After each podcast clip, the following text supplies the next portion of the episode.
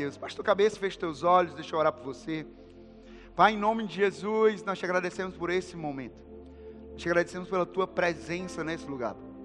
Pai, o que faz a diferença nesse lugar, Pai, é a tua presença. É a tua palavra sendo revelada aqui. É o teu espírito se movendo nesse lugar. Deus, eu oro, Pai, pela minha vida, Pai, pela vida de cada um dos meus irmãos. Pai, da primeira fileira à última fileira. Pai, que cada pessoa aqui nesse auditório, ela possa ouvir da tua palavra, possa receber da tua palavra. Palavra essa que nós cremos, é poderosa para curar, para salvar, para libertar, para transformar.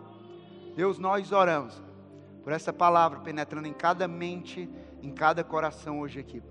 E ao final desse domingo, nós sairemos daqui transformados, libertos, curados, fortalecidos, animados, direcionados pelo poder da tua palavra.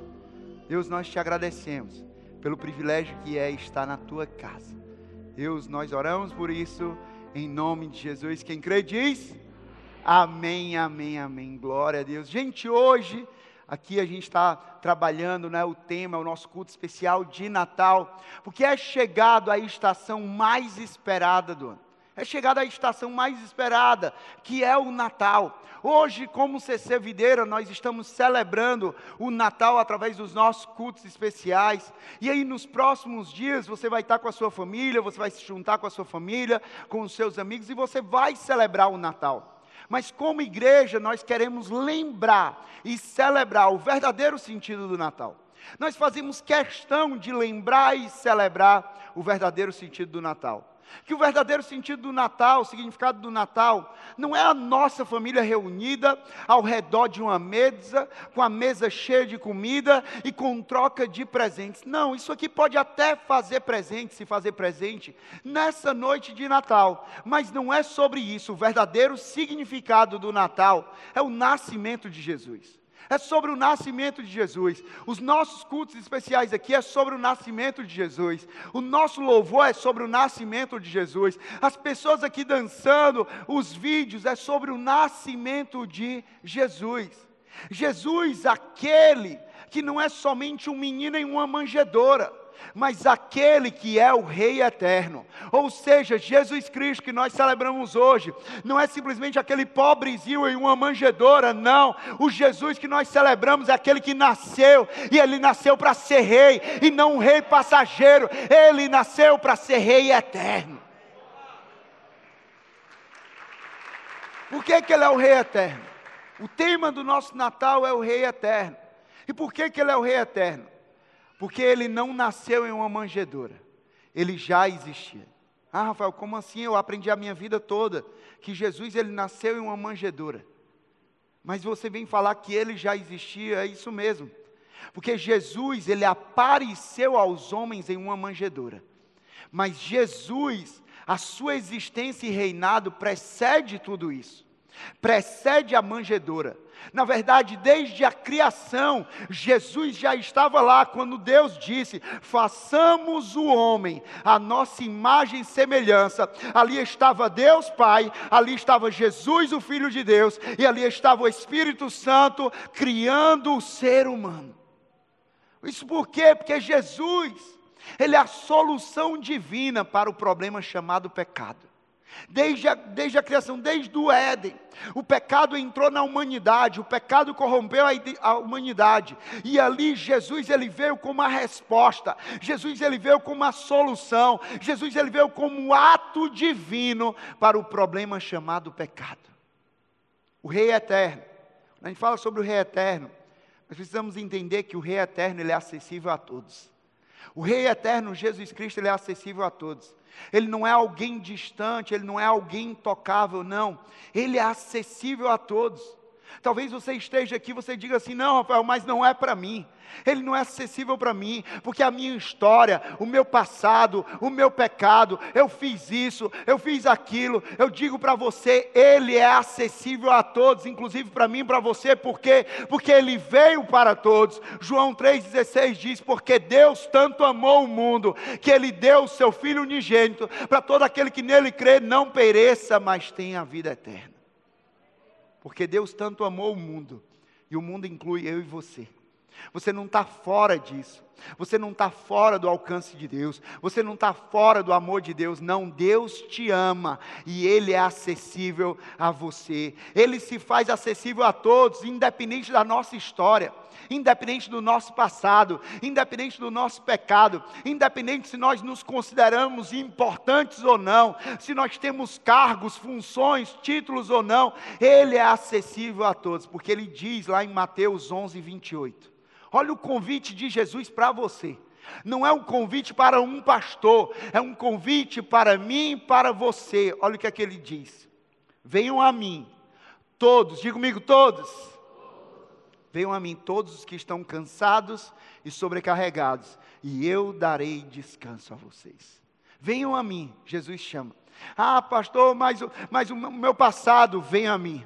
Ah, mas a minha história vem a mim. Ah, mas o meu pecado, Jesus diz, vem a mim. Ah, mas as minhas feridas, as minhas mágoas, Jesus diz, venham a mim. Ah, mas as minhas experiências negativas com a igreja, Jesus diz, venham a mim. Todos os que estão cansados e sobrecarregados, e eu darei descanso, e eu darei alívio a vocês. Jesus, ele é acessível a todos porque ele tocou aqueles que ninguém tocaria. Ele enxergou aqueles que eram esquecidos. Ele acolheu aqueles que eram rejeitados, porque esse era Jesus. Ele veio com a missão de acolher a todos, de ser acessível a todos. Jesus, ele estabeleceu um reino de padrões completamente diferentes do padrão desse mundo radicalmente diferentes. Por quê? Porque Jesus ele não veio para estabelecer o reino desse mundo. Jesus ele veio para estabelecer o reino de Deus. Reino esse que é padrão completamente diferente do padrão desse mundo. Como assim? No reino eterno de Jesus, maiores são os que servem, não os que são servidos. No reino eterno de Jesus, há mais alegria em dar do que em receber. No reino eterno de Jesus, você perde a sua vida para verdadeiramente encontrá-la. No reino eterno de Jesus, o padrão é radicalmente diferente, pois não se trata de uma jornada de imposições de regras, mas se trata de um convite para uma transformação interior que flui de dentro para fora. O convite de Jesus não é para que venha ser imposto sobre mim, sobre você, um conjunto de regras. Não. O Evangelho de Jesus não é sobre impor um conjunto de regras. Mas o Evangelho de Jesus é sobre uma transformação do coração. Então, essa transformação ela acontece de dentro para fora. O que ele quer não é simplesmente mudar o teu comportamento. O que ele quer não é simplesmente mudar as tuas palavras. O que Jesus quer é transformar o teu coração. Porque com um coração transformado, você vai ter palavras diferentes. Você vai ter um andar diferente, você vai ter uma atitude diferente, você vai ter um pensar diferente, mas é algo que flui de dentro para fora. O Rei Eterno, ele veio com uma missão, diga comigo, uma missão. Ele veio com uma missão de trazer salvação ao que estava perdido. Ele veio trazer salvação, salvação essa que traz perdão para os nossos pecados. Ele é aquele que perdoa o imperdoável. Ele é aquele que justifica o injustificável. Talvez você não se perdoe. Talvez você diga assim: não, mas o que eu fiz é imperdoável, mas o meu passado é imperdoável, mas a minha história é imperdoável, mas os meus erros são imperdoáveis. Deixa eu dizer algo para você: se Jesus, Ele perdoou os teus pecados, Ele perdoou os teus pecados, por que é que você não se perdoa? Ele é aquele que perdoa o imperdoável e que justifica o injustificável. Salvação essa que ele traz, que também traz plenitude. Plenitude essa que não é encontrada nas coisas que nós temos, mas plenitude essa que é encontrada em uma pessoa que nós temos, e essa pessoa é Jesus Cristo. Plenitude para mim para você não é uma conta bancária.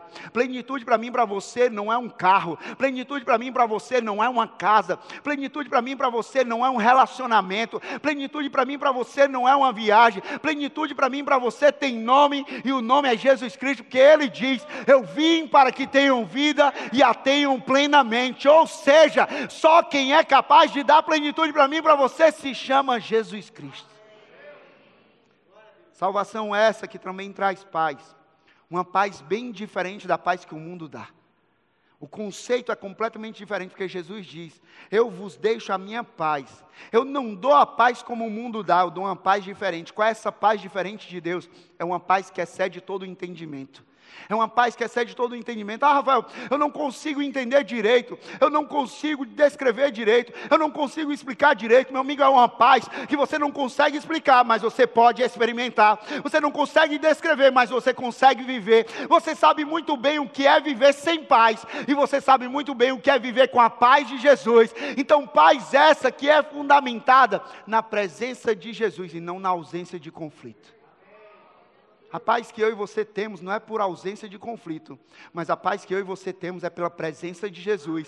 Mesmo em meio aos dias mais difíceis, mesmo em meio aos conflitos da nossa vida, mesmo em meio às dores, nós temos paz em Jesus. Por quê? Porque João 16:33 ele diz: "No mundo vocês terão aflição, no mundo vocês terão dias difíceis, contudo, porém, todavia, tem de bom ânimo. Eu venci o mundo. A minha paz e a tua paz é saber que Jesus venceu. E se Jesus Jesus venceu, com Cristo é vencer ou vencer, porque Ele diz: em Cristo Jesus nós já somos mais do que vencedores. Essa paz que nós temos nele. Mas outra coisa importante é que diante disso que a gente falou aqui, o Rei Eterno, ele nos convida a entrar no seu reino. O Rei Eterno, ele nos convida a entrar no seu reino. Por quê? Porque ele é acessível a todos. Então, esse reino não é um reino somente para o Wagner e para, para a Carla. Esse reino não é um reino somente para o Ari. Esse reino não é um reino somente para a Patrícia. Não. Esse reino é um reino para todos. Porque Jesus, ele veio para todos. Então, como é que eu entro no reino eterno de Jesus? Rafael, qual é o passo? O que é que eu faço para entrar no reino eterno de Jesus? Quem aqui quer saber como é que você entra? Quem quer saber? Você entra pela salvação. Você entra pela salvação. Salvação essa que nós falamos agora. Mas, Rafael, certo, eu entendi sobre salvação. Mas como é que eu sou salvo? Nós sabemos que nós somos salvos através da fé em Jesus, sim ou não? Através da nossa fé em Jesus, nós somos salvos. E fé é essa que nos conduz ao arrependimento. Nós somos salvos e essa fé em Jesus, ela nos salva e essa mesma fé, ela nos conduz ao arrependimento. Porque não tem como, presta atenção nisso, não tem como nós falarmos que nós trilhamos uma jornada de fé e salvação se nós não trilharmos uma jornada de arrependimento. Não tem como a gente falar, abrir a boca para dizer, não, eu trilho uma jornada de fé, eu trilho uma jornada de salvação, sem trilhar uma jornada de arrependimento. Mateus 4,17 Olha o que é que Jesus diz. O ministério de Jesus começa. Jesus começa com o seu ministério. Qual é a primeira mensagem de Jesus? Olha o que é que ele começa a pregar. Daí em diante, Jesus começou a pregar. Qual foi a primeira palavra que ele começou a pregar? Arrependam-se. Arrependam-se, pois o reino dos céus está próximo. Jesus ele começou a pregar e dizer: Olha, arrependam-se, pois o reino dos céus está próximo. Jesus ele nos ensina na caminhada dele, na jornada dele, ele nos ensina a priorizarmos o reino de Deus. Priorizarmos o reino eterno de Deus. Porque em Mateus 6, por exemplo, nós vemos Jesus falar: Não andem ansiosos, não andem preocupados com coisa alguma. E quantos de nós, nós nos preocupamos com muita coisa? Sim ou não? Nos preocupamos com várias coisas.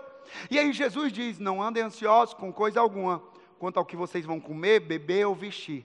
E aí no versículo 33 ele diz: Busquem, pois, em primeiro lugar o seu reino e a sua justiça, e todas as demais coisas vão ser acrescentadas. Aqui Jesus estava dizendo: olha, prioridade, busquem em primeiro lugar, antes de todas as coisas, o seu reino, o reino eterno de Jesus Cristo. Busquem entrar nesse reino, busquem viver esse reino acima de todas as coisas. Ou seja, desde o início do seu ministério, ele enfatizou que o arrependimento é uma chave que nos dá acesso ao reino eterno. Porque ele falou: arrependam-se, pois o reino de Deus está próximo. Pois o reino eterno de Deus está próximo. E o arrependimento é uma chave que nos dá acesso. O arrependimento é um elemento essencial para que nós possamos desfrutar a salvação que há no Rei eterno Jesus Cristo. Olha o que é que diz lá em Lucas 5, versículo 31 ao 32. Aqui o contexto é o quê? Jesus ele é acessível a todos, sim ou não? Jesus ele veio para todos, sim ou não? E aqui quando Jesus ele tocava aquele que ninguém queria tocar, Jesus ele falava com aquele que ninguém queria falar. Jesus ele acolhia aquele que era rejeitado. Jesus ele enxergava aquele que era desprezado. Quando Jesus agia dessa forma, os fariseus e os religiosos, eles começaram a confabular, a discutir ali. E discutir com Jesus dizendo: "Por que é que você senta com esse pessoal? Por que é que você fala com esse pessoal? Por que é que você come com esse pessoal? Por que é que você toca nesse pessoal?" E eu imagino ali Jesus falando: "Eu vim para isso." Eu faço isso porque, porque essa é a minha missão de vida. E olha o que é que Jesus fala, lá em Lucas 5, 31 e 32. Jesus lhe respondeu: Não são os que têm saúde que precisam de médico, mas sim os doentes. Eu não vim chamar justos, mas pecadores ao arrependimento.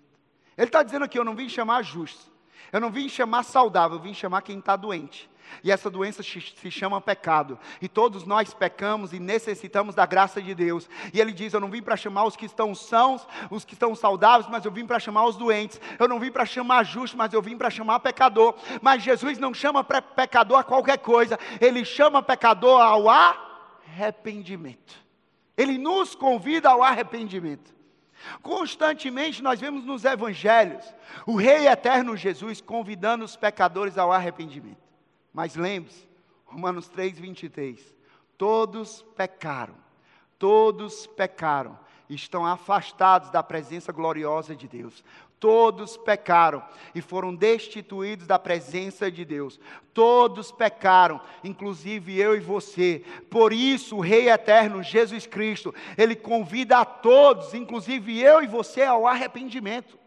Esse convite não é só para um grupo de pessoas, não. Esse convite é para todos nós, porque todos nós pecamos e necessitamos da graça de Deus. Sim ou não? Se você observar o Novo Testamento, você vai perceber que João Batista ele preparou o caminho. Sim ou não? A palavra de Deus diz que João Batista ele preparou o caminho. E ele preparou o caminho pregando sobre o arrependimento. Depois vem Jesus e Jesus prega sobre o arrependimento. Depois vem os discípulos e os discípulos pregam sobre o arrependimento. E aqui estamos nós hoje, pregando sobre o arrependimento, porque essa é a vontade de Deus para a humanidade. A vontade de Deus para a humanidade não é condenação. A vontade de Deus para a humanidade não é um dedo apontado. A vontade de Deus para a humanidade não é um julgamento.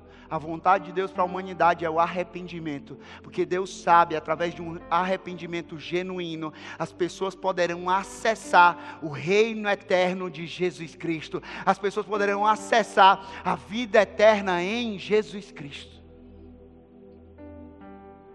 Já que nós entendemos que o desejo do Rei eterno Jesus é que nós sejamos salvos, que vivamos no seu reino eterno e que isso só é possível pela salvação em Jesus e pelo arrependimento dos nossos pecados. A questão aqui é: o que é arrependimento para você? O que é arrependimento para você? As pessoas costumam confundir arrependimento com choro. As pessoas costumam confundir arrependimento com choro. E eu digo a você uma coisa: pessoas arrependidas elas podem até chorar, mas nem toda pessoa que chora está arrependida do que fez. Repetir para você. As pessoas costumam confundir arrependimento com choro.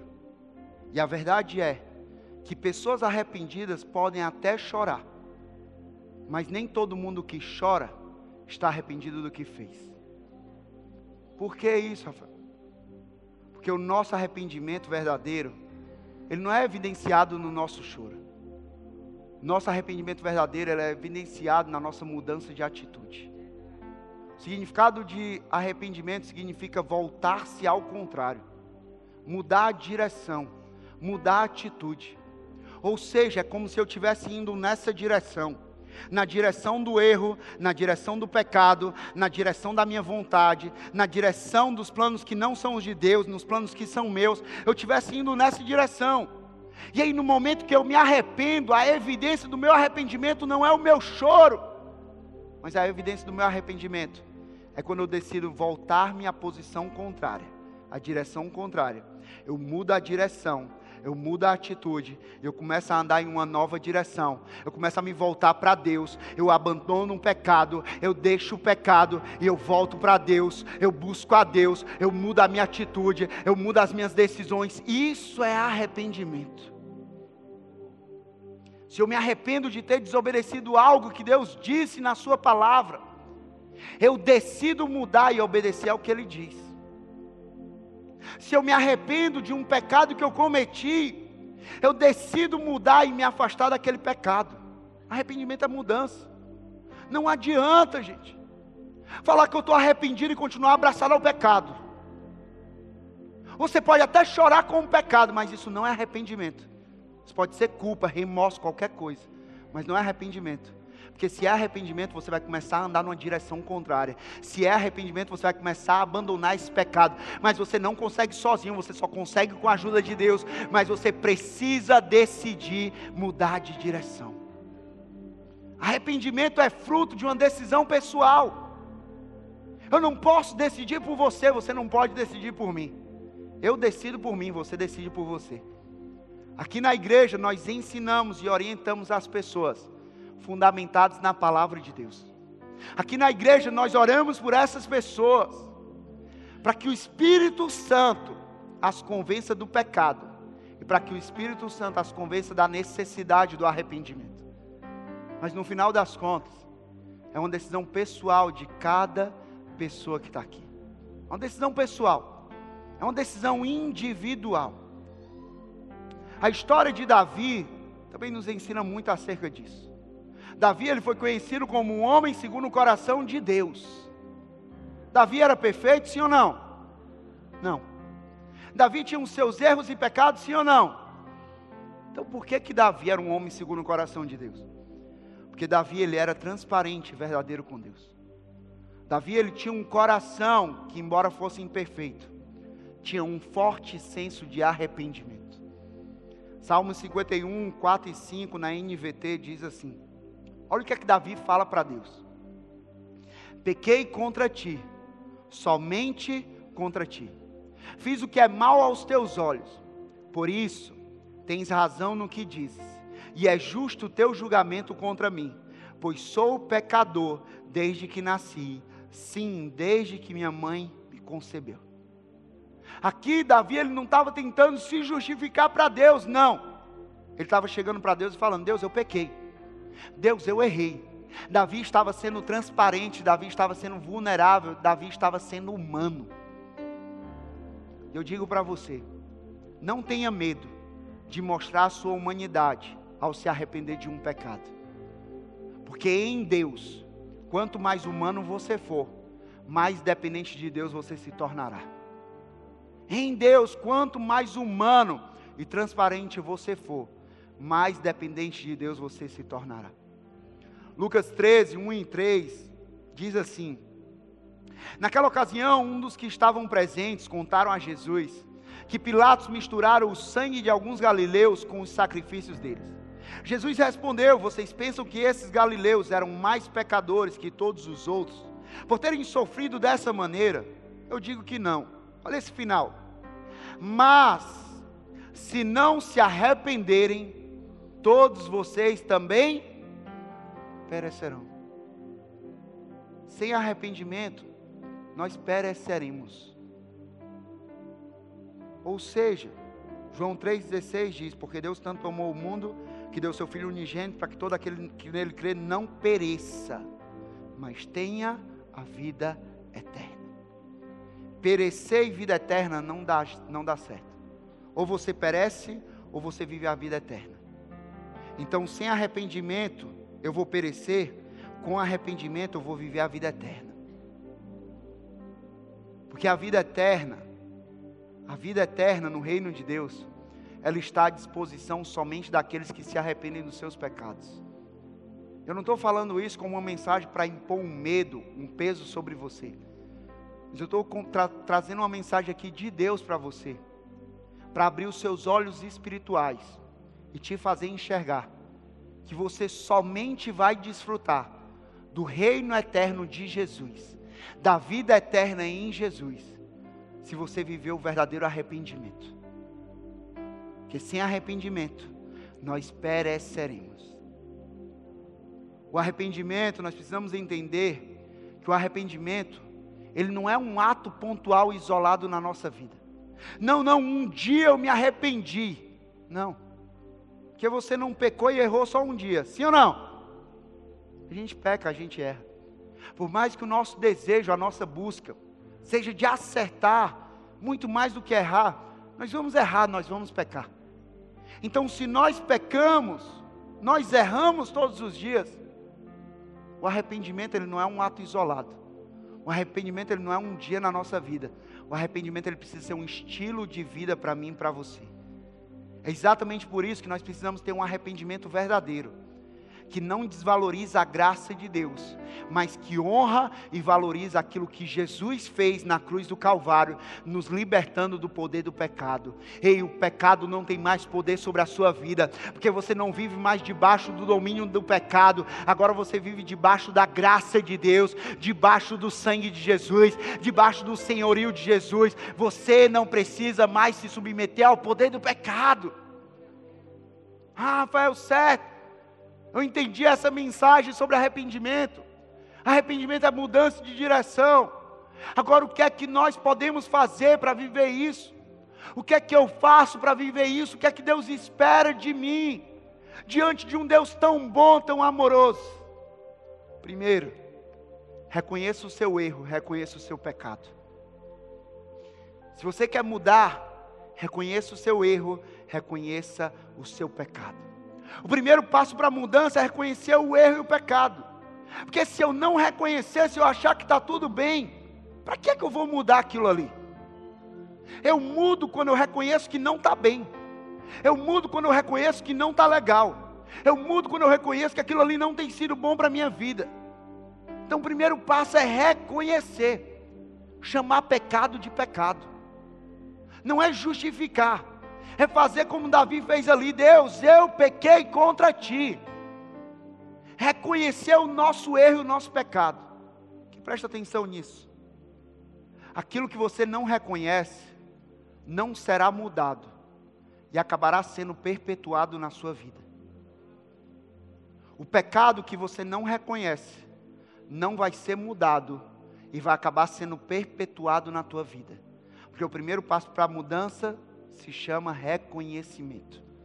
Mas a gente não para no reconhecimento.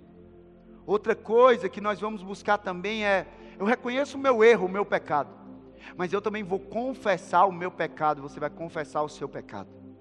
1 João, capítulo 1, versículo 8 e 9 diz assim: Se afirmamos que estamos sem pecados, se não reconhecemos o nosso pecado, enganamos a nós mesmos, e a verdade não está em nós se confessarmos os nossos pecados, Ele é fiel e justo para perdoar os nossos pecados e nos purificar de toda a injustiça. Ou seja, quando eu e você nós confessamos os nossos pecados a Deus, o que nós obtemos de Deus não é condenação o que nós obtemos de Deus não é julgamento. O que nós obtemos de Deus não é um dedo apontado. O que nós obtemos de Deus é graça e misericórdia, é perdão de Deus. Ele diz para mim para você ali, quando nós confessamos o nosso pecado, quando nós vivemos com Jesus, o que está lá em Romanos 8:1, agora já não há mais condenação para aqueles que estão em Cristo Jesus, por quê? Porque ele não vive condenado pelo pecado, ele vive perdoado por Jesus. Provérbios 28, 13 diz: Quem esconde os seus pecados não prospera, mas quem os confessa e os abandona encontra misericórdia. Deus te trouxe hoje aqui não foi para você encontrar julgamento, não foi para você encontrar condenação. Deus te trouxe hoje aqui para você encontrar misericórdia, para você encontrar graça, para você encontrar perdão para a sua vida. Rafael, eu não vou parar no reconhecer o meu erro e confessar o meu pecado. Falta alguma coisa nisso. Falta eu e você entregarmos as nossas vidas a Deus. Porque para endireitar os caminhos da nossa vida, mudando o rumo que nós estamos indo, Nós precisamos entregar a Deus, nos entregar a Deus, confiando nele de todo o nosso coração e reconhecendo o Senhor em tudo. Porque só quem é capaz de endireitar a minha vida e a tua vida se chama Jesus Cristo. Talvez até chegar aqui você tentou endireitar a tua vida, o teu casamento, a tua família, a tua vida como um todo pela tua própria força, mas sozinho você não vai conseguir. Você só consegue com Jesus. Provérbios 3, 5 e 6 ele diz: Confie no Senhor de todo o seu coração e não se apoie em seu próprio entendimento. Reconheça o Senhor em todos os seus caminhos e ele endireitará as suas veredas e ele endireitará os seus caminhos. Como é que isso começa?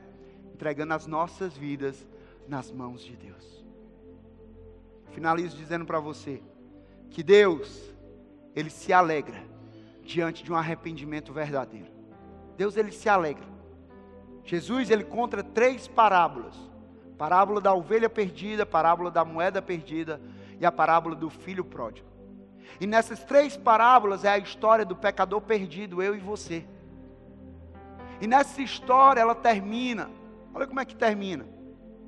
Lucas 15, 7, quando ele conta a história da, da ovelha perdida, ele termina dizendo: Eu digo que da mesma forma haverá mais alegria no céu por um pecador que se arrepende do que por 99 justos que não precisam arrepender-se. Lucas 15, 10 diz: Eu digo que da mesma forma, a alegria na presença dos anjos de Deus por um pecador que se arrepende.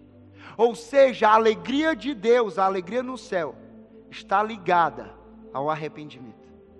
Um verdadeiro arrependimento alegra o coração de Deus. Quando um pecador se arrepende, há uma festa no céu. Quando eu me arrependo, há uma festa no céu. Quando você se arrepende, há uma festa no céu. Isso alegra o coração de Deus. Eu termino dizendo para você: enquanto houver arrependimento, enquanto houver arrependimento, haverá perdão e um convite para você entrar no reino eterno de Jesus e para você participar da alegria do Senhor. Enquanto houver arrependimento, haverá perdão de Deus e haverá um convite para você entrar no reino eterno de Jesus Cristo e para você participar da alegria do Senhor.